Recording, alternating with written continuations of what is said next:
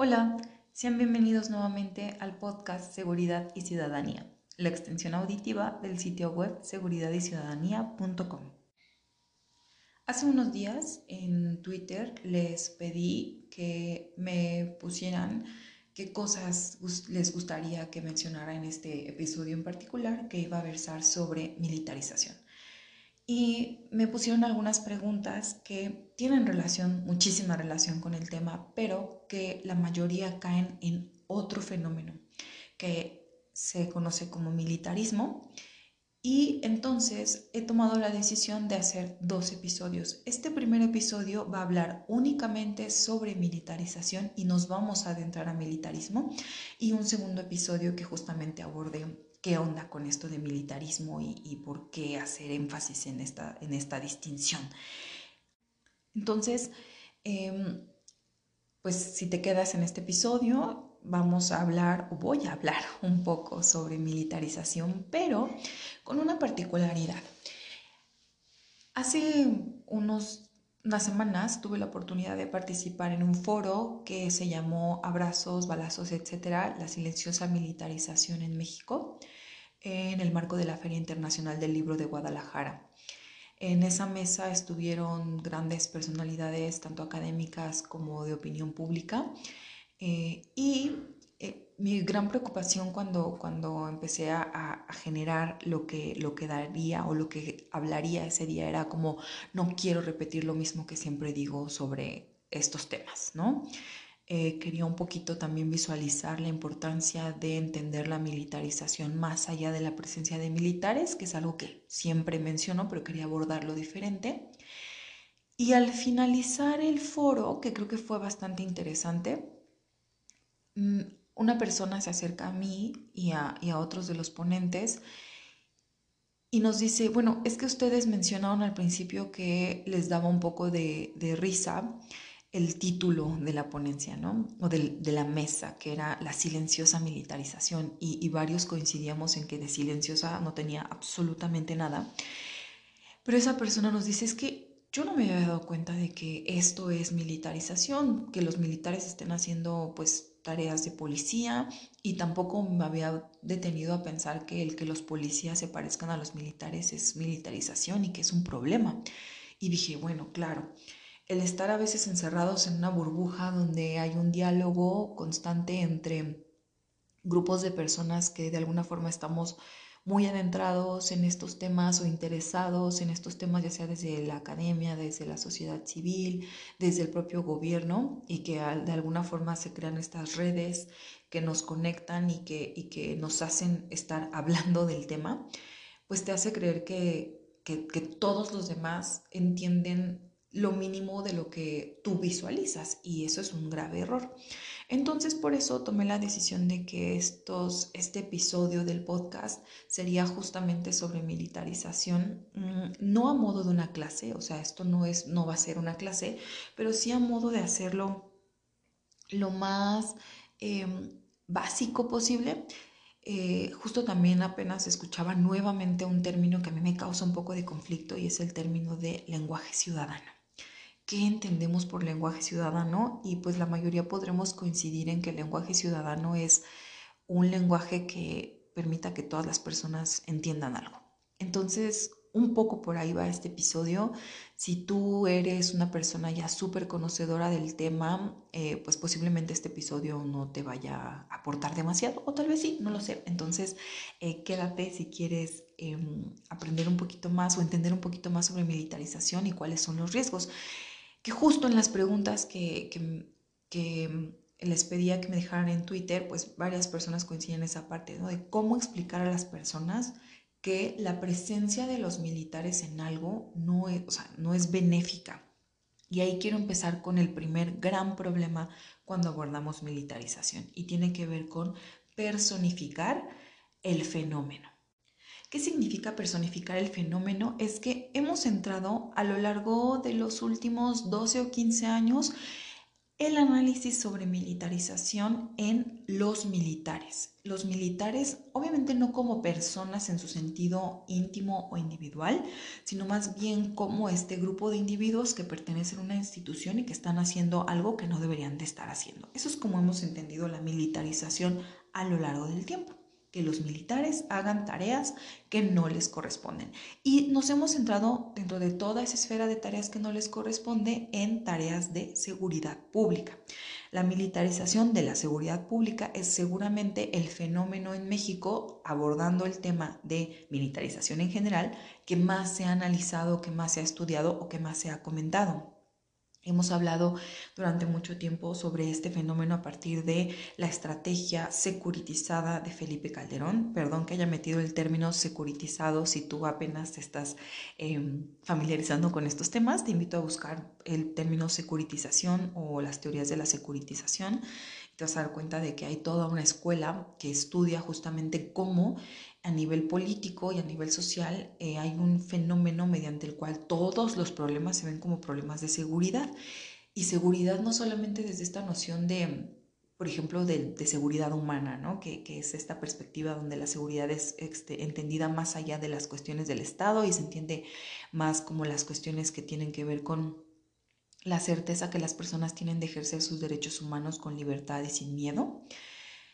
Eh, sino más bien como esta noción de, amenaza y riesgo que se tiene a la desaparición del Estado como ente abstracto, entonces se traslada a todo, toda cuestión. Entonces, una cuestión que tenga que ver con energía, seguridad energética, ¿por qué es, es seguridad? No necesariamente porque afecte la vida de las personas, sino porque puede atentar contra la integridad territorial del Estado-Nación como lo conocemos al día de hoy. Ese es el gran problema de, de, cuando securitizamos algo y en el gran aspecto de la securitización hay un problema que es el populismo punitivo y de ese gran problema del populismo punitivo que significa que, em, bueno, más que populismo punitivo, podría decir que el gran siguiente eh, eh, eslabón es la, mano dura, ¿no? estas, estas políticas de eh, seguridad y justicia que están enfocadas en ser represivas, en poner penas súper, em, pues, pues largas, por ejemplo, en, tanto la privación de la libertad de una persona o que las leyes se vuelven justo, ahora sí, populismo punitivo en esta noción de que la gente lo que quiere como justicia es eh, más años en la cárcel y, cosas así. Bueno, de todo eso hay un fenómeno en particular que es justo la militarización. ¿Y qué quiere decir eso? O sea, este, este, este escalón, lo que, lo que aborda la militarización no es solamente y exclusivamente la presencia de militares en tareas de, de, seguridad, que eso es en un principio empezar a despersonificar el fenómeno, es decir, no nos importa tantísimo, y, y quiero tener cuidado con esto, pero es, es, la verdad, no nos debería importar tanto si son militares o policías o, o quienes los que hacen ciertas tareas, en la medida en que estos, estos individuos deben de tener ciertas obligaciones expresadas en la ley y eh, cierta formación que les permita atender las obligaciones que tienen. El problema es justo el cómo lo hacen y eso es realmente el, el gran centro de la militarización, el cómo se hacen las cosas. Hace unos meses me invitaron a participar en lo que es el primer número de la revista antimilitarista del colectivo Seguridad sin Guerra, a quienes les agradezco muchísimo eh, todo, todo el trabajo que hacen y la confianza que me han dado para participar en foros y, justamente en, esa, en, esa, edición y, en, y, también les agradezco porque eh, leen mis sugerencias sobre ciertos temas.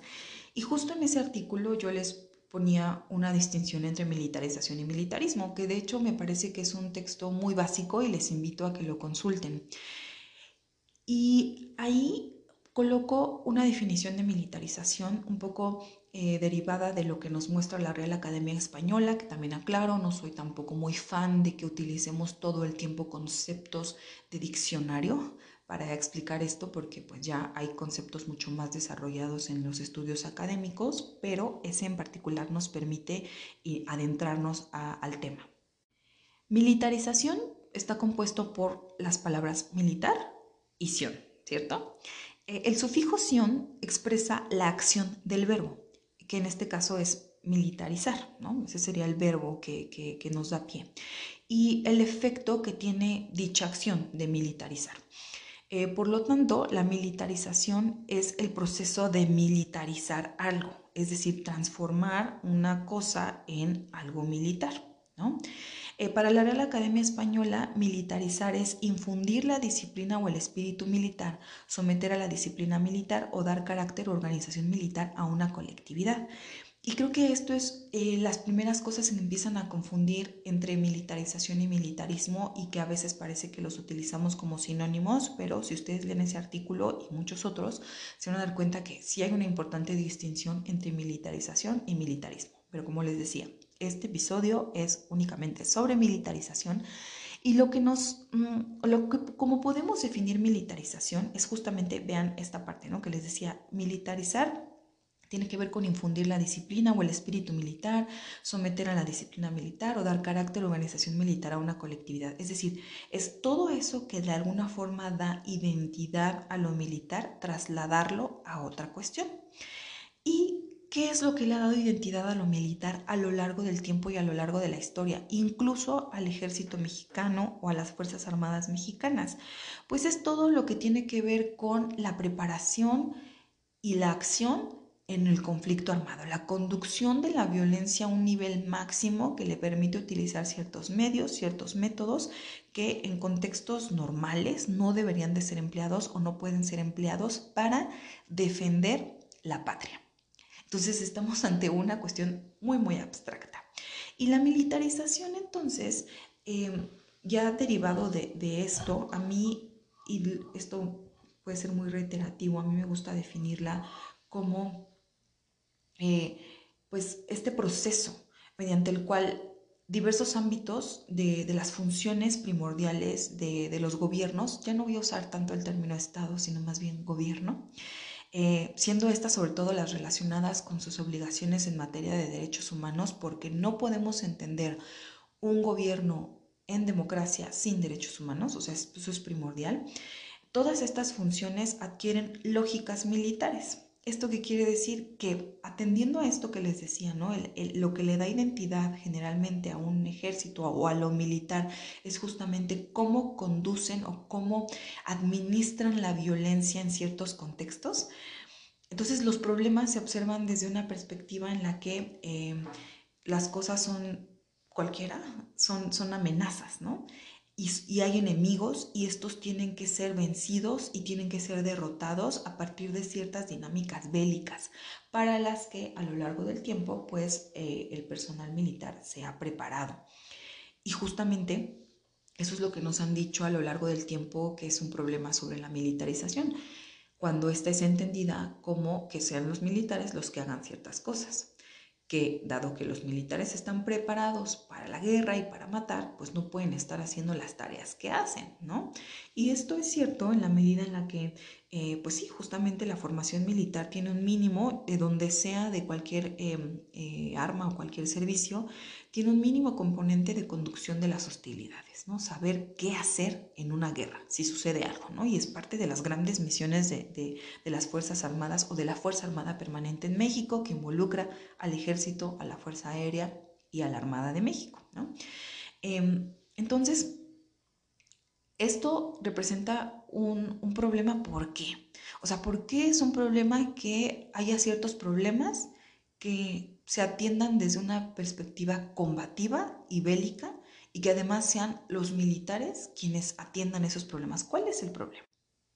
Pues así, como que si lo vemos de esa forma, pues no hay gran problema, ¿cierto? O sea, si hay un problema que, que tiene que ser atendido y que está afectando realmente a la sociedad y que estamos ante una sociedad que, que hace suyo este discurso de enemigos, que hace suyo este discurso donde es importante tener penas muy severas y donde las personas que se portan mal no tienen ciertos derechos, o sea, los, los pierden o consideran que los pierden, pues ¿cuál es el problema de que tengamos a los militares y además a otras instituciones actuando desde esta perspectiva combativa y bélica? Ese es el primer gran asunto que habría que atender. ¿Por qué las personas tienen una preferencia por las instituciones militares cuando hablamos de confianza en instituciones. Me voy a atrever a decir algo que eh, he visualizado a partir de pláticas o, entrevistas informales con personas ajenas al, al medio de la seguridad. Muchas coinciden en que ven lo militar como, como el sinónimo de disciplina, de orden, de honor, incluso de progreso. Y entonces cuando tú hablas todo el tiempo y vemos un bombardeo constante de esa palabra militarizar, militarización, y además tenemos un componente importante que está presente en el libro de la tropa. Hay un capítulo de este podcast sobre eso, un episodio, perdón, de eso. Eh, te invito a que lo, lo escuches. Tenemos además un, país que coincide con muchos países de América Latina y del mundo, donde las Fuerzas Armadas son ese gran eslabón que puede permitir a las personas progresar económicamente, ¿no? hacer saltos en, materia de, de, de, estratificación de clases sociales, porque es malo lo militar, ¿no? Y ese es el gran problema que tenemos quienes estamos justamente haciendo cualquier tipo de labor para disminuir la militarización en México. El gran problema es que estamos ante una sociedad muy militarizada. Hay diversos estudios, particularmente a mí me gusta retomar el de Mark Shaw. Es un texto en inglés, pero digamos que vale mucho la pena hacer el esfuerzo de, revisarlo, porque él hace eh, operacionaliza cómo podemos visualizar la militarización más allá de que haya militares haciendo algo, ¿no? Y nos habla de un nos habla de tres componentes, pero me voy a enfocar en uno, tal vez en dos, pero los tres componentes son el lenguaje de guerra, el tiempo estratégico y el interés institucional. Ese último componente, hago un paréntesis, lo vamos a retomar en el episodio sobre militarismo, pero los dos primeros nos sirven mucho para ilustrar mm, el problema de la militarización pero para que sea entendido como un problema. El lenguaje de guerra es algo que eh, hace referencia a el uso de verbos o justamente pues palabras que tengan una connotación bélica y que se usa en discursos, que se usa en incluso documentos de política pública y en nuestra vida cotidiana. Seguramente el verbo que más asociaríamos a, a una cuestión bélica sería el de combatir. Y les pido que reflexionen un poco sobre en qué cosas han escuchado la palabra combatir que no sea seguridad. Seguramente eh, esto lo habrás escuchado en todo lo que tiene que ver con la pandemia, ¿cierto? Combatir el COVID-19. O lo habrás escuchado en cuestiones médicas como combatir el cáncer, combatir el ébola o lo habrás escuchado en cuestiones que tienen que ver con la administración pública como corrupción. Hay que combatir la corrupción. La corrupción es el problema más grande y hay que combatirlo. Ahí tenemos el primer componente de lo que significa la militarización y no hay en todo eso, en un principio, militares presentes. Son personas civiles que están tomando una visión del problema mediante el cual hay un, se plantea un enemigo que se tiene que em, vencer. ¿Y cuál es la estrategia de vencer? Lo combativo. Seguramente me dirás, bueno, sí, así lo dicen, pero no es literal, es más bien figurativo y entonces hace alusión a la necesidad de poner todo nuestro esfuerzo y nuestro empeño en una tarea. Pero, ¿no hay otras palabras para referirnos a eso?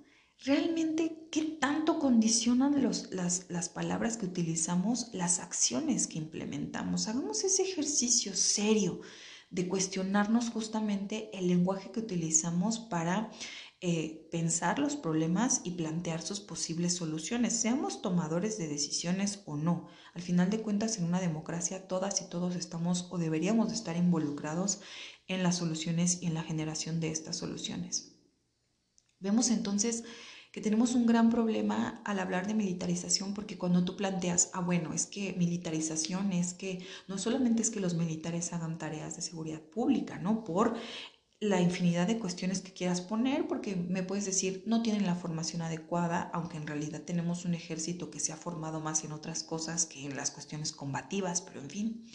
Eh, me puedes decir que es un problema que los militares hagan eso porque son más letales, ¿no? Ya hay estudios como los índices de letalidad que ha generado eh, Catalina Pérez Correa, Carlos Silva Forné y otros académicos en torno a la actuación de las Fuerzas Armadas y de Seguridad en tareas em, de seguridad pública, ¿no? y nos muestran que pues sí, las Fuerzas Armadas, es decir, el Ejército y la Armada de México son más letales, torturan más y son más violentas en su actuación.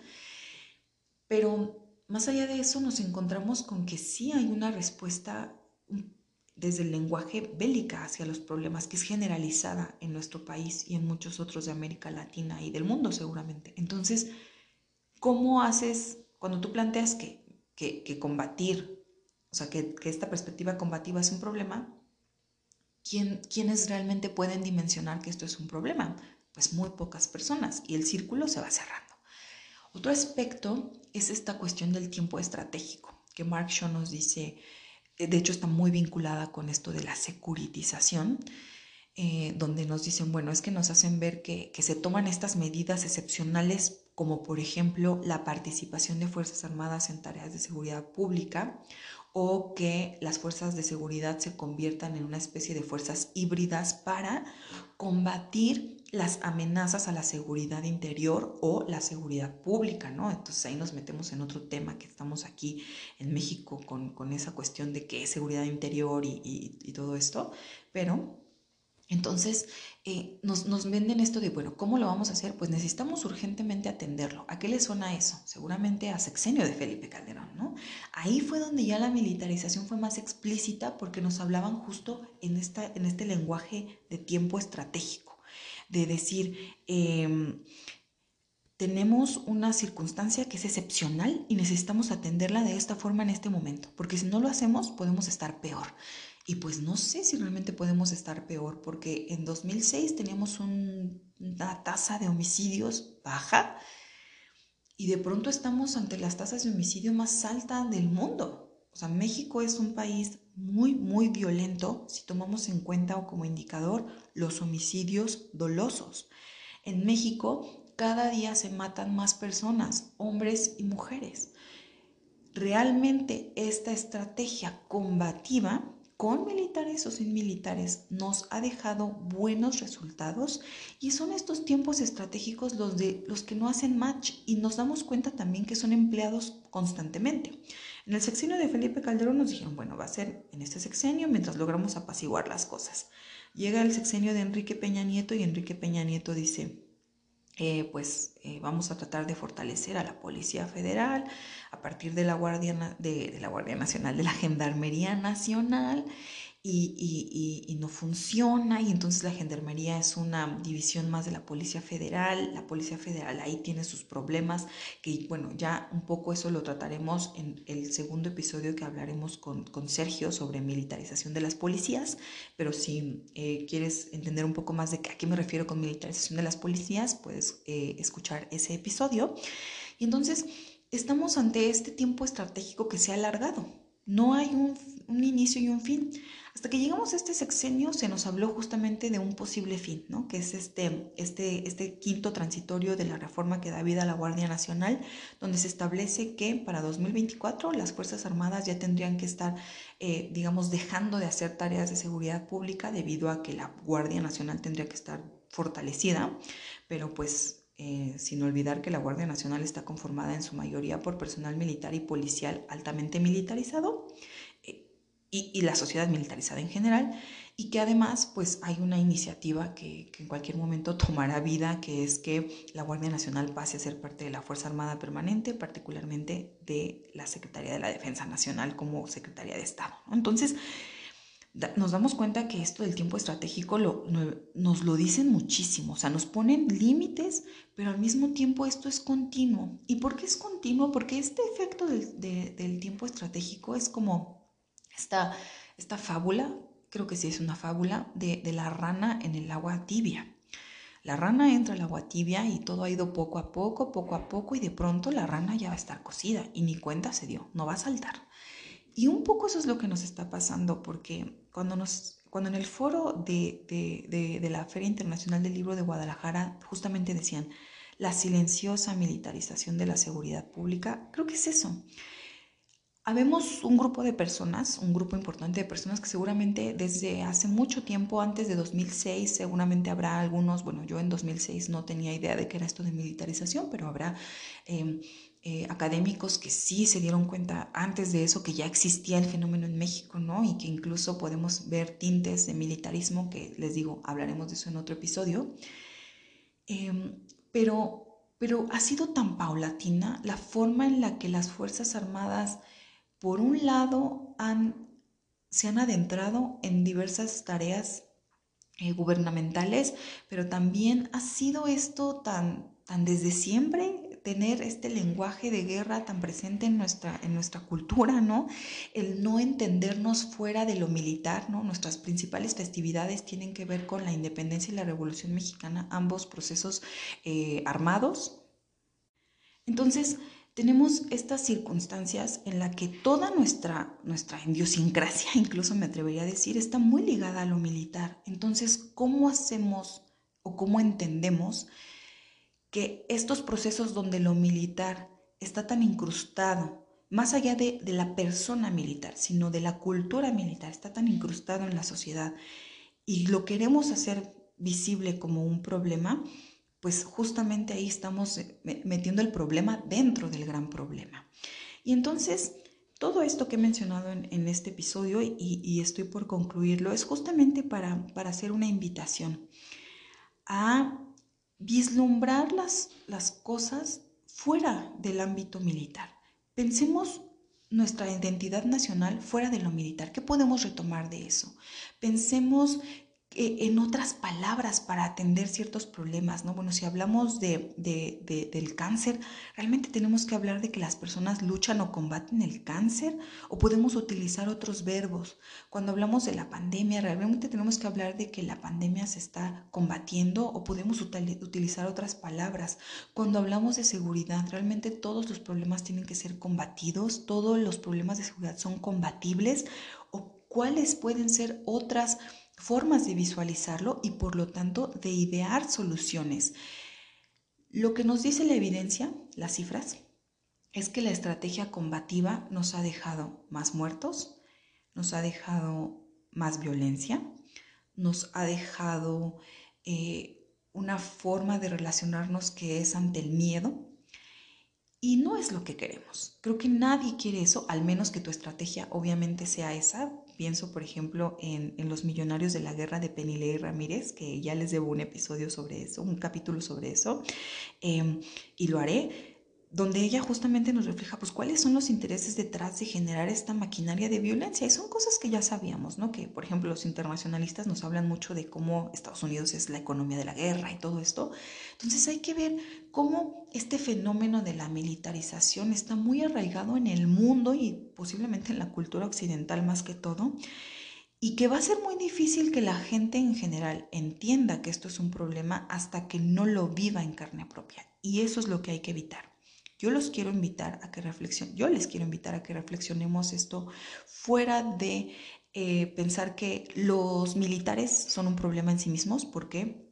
Porque son personas fuera de, las grandes cúpulas que tiene esta institución y que eso hablaremos cuando hablemos de militarismo, eh, son personas que están haciendo un servicio, una labor, un trabajo y que pues no voy a justificar absolutamente nada porque reciban órdenes, pero digamos que la permanencia en la institución tiene diversas cuestiones. No puede ser porque era la única forma de salir de una comunidad eh, de pobreza y marginación, puede ser una tradición familiar, ¿no? Porque se ve como muy honorable y muy loable, ¿no? Pensemos en algún momento estas cuestiones morales que estaban en la sociedad donde, eh, pues si en la familia había un médico, un abogado y un militar, pues era una familia muy de, de renombre y prestigio. Pensemos en todos estos factores que están dentro o siguen permeando en la cultura mexicana, pero si lo quitamos eso y nos metemos más bien en entender que la militarización puede representar o representa un, un, problema a la luz de que la forma en la que se atienden los problemas no es la más adecuada dado que no ha dado los resultados esperados y nos dicen que esa estrategia de seguridad la, la hacen para reducir la violencia y la violencia está en aumento y eso ya llevamos 15 años o más, pues es que entonces algo está mal, ¿no? Entonces hay que empezar a repensar las cosas para poder exigir ciertos cambios, pero ese repensar, al menos en este problema, involucra repensar cómo visualizamos la seguridad, cómo visualizamos la justicia y cómo nos visualizamos como sociedad.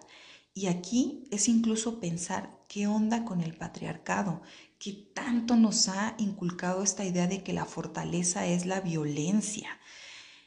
Eh, actitudes violentas, actitudes de, de, choque de fuerzas, ¿no? del tú por tú, en, ciertas situaciones, que también es lo que nos ha llevado a tener estas estrategias gubernamentales, ¿no? donde vamos a poner toda la fuerza del Estado representada en las Fuerzas Armadas y en las Fuerzas de Seguridad y la Fuerza Armada del Estado, o sea, armas de fuego ahí involucradas, contra aquellos que quieran rebelarse al Estado de Derecho.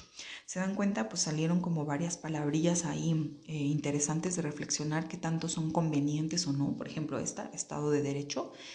Eh, sobre derechos humanos, por ejemplo, ¿no? Nos pueden decir algunos, no, pues es que el Estado de Derecho involucra justamente que los derechos humanos sean respetados. Mm, no lo sé, no necesariamente, porque hay, hay, hay, normas, hay cosas del Estado de Derecho que pueden ser incluso violatorias de derechos humanos. Pero en fin, esa es la reflexión.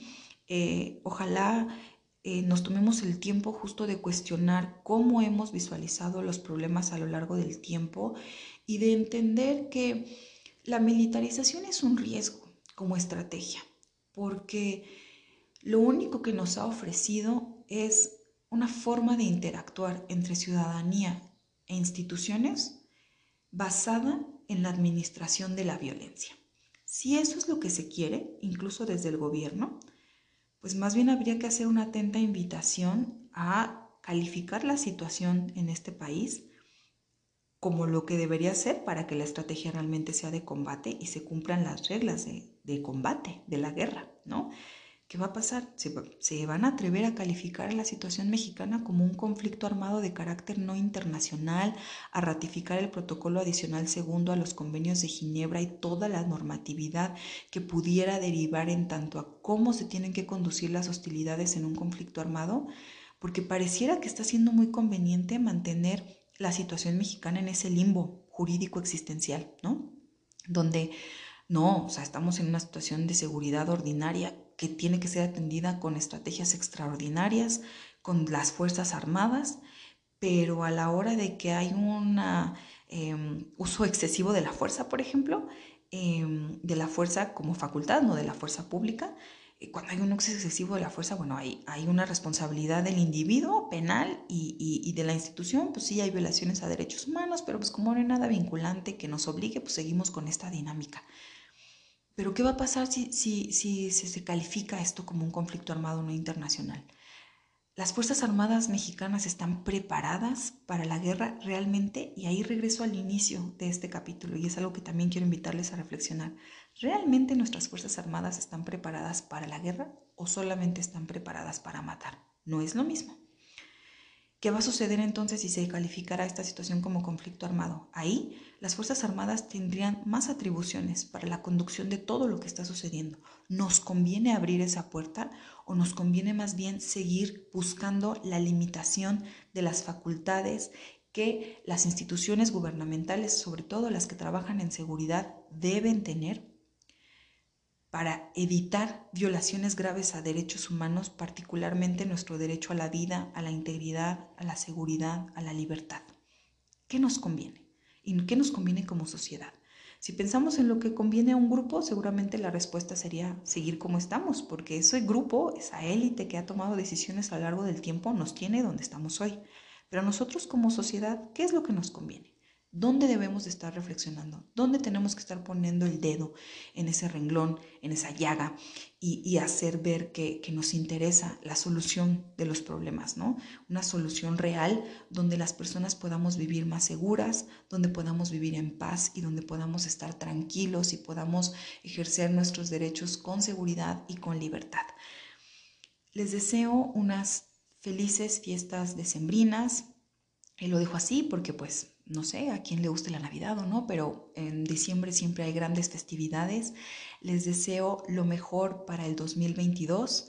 Les deseo que eh, podamos encontrar ese camino hacia, hacia la paz y que jamás se vean afectados por un hecho de inseguridad o de violencia derivado de la estrategia militarizada en la que nos han tenido en los últimos sexenios, que sus familias estén bien, que esta pandemia termine pronto, se administre mejor de lo que se ha administrado ahora y les envío un enorme abrazo virtual. Hasta pronto.